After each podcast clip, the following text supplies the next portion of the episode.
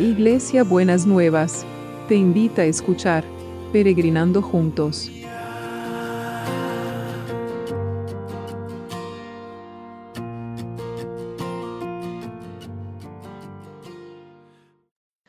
Buen día, peregrinos. ¿Cómo estamos llevando la semana? Hoy vamos a hablar de un relato en la Biblia, una historia, una experiencia, no una historia, una experiencia de Jesús que me parece que tiene que ver con, eh, que nos va a hablar en esta mañana a nosotros. Es una historia eh, de una mujer que se llama la mujer jorobada.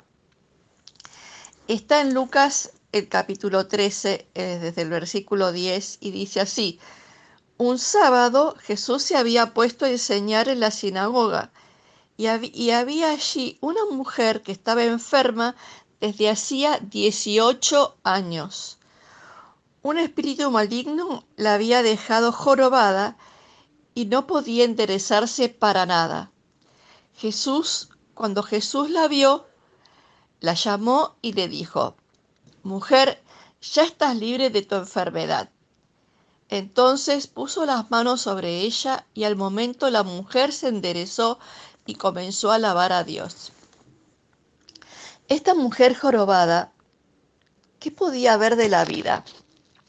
Dice la, Biblia que no podía enderezarse, o sea que no podía tener la mirada eh, como la podemos tener nosotros cuando caminamos por, por la calle, cuando podamos caminar por la calle. Eh, ella estaba jorobada, solo miraba el piso. Miraba el piso y qué hay en el piso. En, el piso está la basura, está la mugre, eh, no podemos ver el cielo, las oportunidades no están en el piso, a veces puede ser, pero no siempre están en el piso. Estaba limitada en ver su vida y las posibilidades de su vida. Y pensando en este tema que estamos trabajando de la economía y el tema del trabajo, los obstáculos que podemos llegar a arrastrar a lo largo de la vida. Quiero que en esta mañana pensemos y ampliemos de la vida porque eh, ¿cuáles son las cosas que nos tienen encorvados durante tanto tiempo que nos impiden ver la realidad de la vida?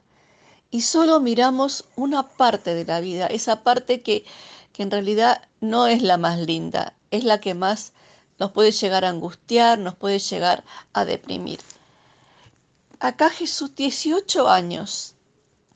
Hay personas que durante 18 años arrastran problemas sin resolver, arrastran cargas, arrastran angustias, arrastran duelos que no resuelven, relaciones cortadas que tampoco resuelven, eh, procesos que han quedado en el camino y les impiden ver y tener libertad para caminar hacia la vida. Dice acá que Jesús la vio y la llamó. Y en esta mañana Jesús está viendo esa situación tuya, peregrino, que te tiene retenido, que te tiene angustiado, que te tiene preocupado y que no sabes cómo sacártela de encima. Ayer hablábamos de las mochilas del pasado. Esta es una mochila del pasado.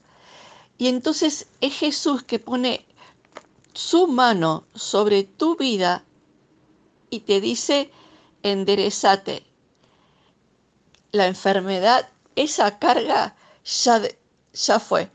Déjame esa carga a mí. Cuando Jesús la toca, esa carga pasa de la, de la mujer a Jesús.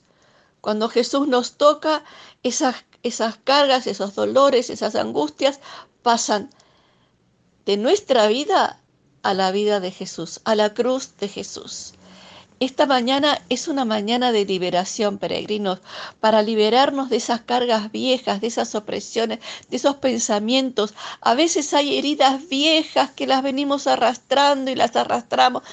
Hoy es un día de liberación. Hoy Jesús te toca y te dice, como le dijo a la mujer, mujer, estás libre de tu enfermedad. Hombre y mujer peregrino, estás libre de esa carga en el nombre de Jesús. Gracias Señor. Gracias porque vos querés liberarnos y seguís purificándonos en esta, en esta cuarentena de estas cargas viejas que nos oprimen, que nos dejan ver solamente una parte de la vida, la parte más oscura, la parte más negra, la parte más sucia, y no podemos ver el sol, no podemos ver la luz, no podemos ver lo que las oportunidades que vos tenés para nosotros. Que sea una mañana de liberación, Dios mío, para, para los peregrinos, para que se sientan libres de toda opresión y de toda cosa que tenga retenida la vida de cada uno de mis, de mis peregrinos. Señor, y seguimos orando, seguimos orando por este río de vida que siga inundando, que siga inundando toda, toda nuestra nación, que siga inundando las clínicas, los sanatorios, los hospitales, los centros de salud. Señor, que siga trayendo el, equipo de salud, que siga trayendo vida y vida en abundancia, Señor. Y como me decía una peregrina que escuchó, que el, el virus puede mutar negativamente o potenciarse. Que este virus, Señor, mute negativamente y pierda su poder y pierda su, su gobierno sobre la vida de las personas y que sea la vida que toma gobierno y autoridad sobre la vida de toda la nación argentina y sobre el planeta, Señor, sobre toda la humanidad. Señor, y seguimos orando por la economía, que vos sigas a desarrolles esta creatividad y esta sabiduría, que sigas abriendo la creatividad y la sabiduría para que cada uno pueda encontrar cuál es el lugar donde quieres reorganizarlo, redireccionarlo, Señor, que puedan recalcular cuál es la ruta a la que vos los estás llamando en este tiempo para abastecer abundantemente a todas las necesidades. Gracias Señor porque te tenemos. Gracias porque caminás con nosotros en este peregrinar hacia donde querés llevarnos. En el nombre de Jesús. Amén.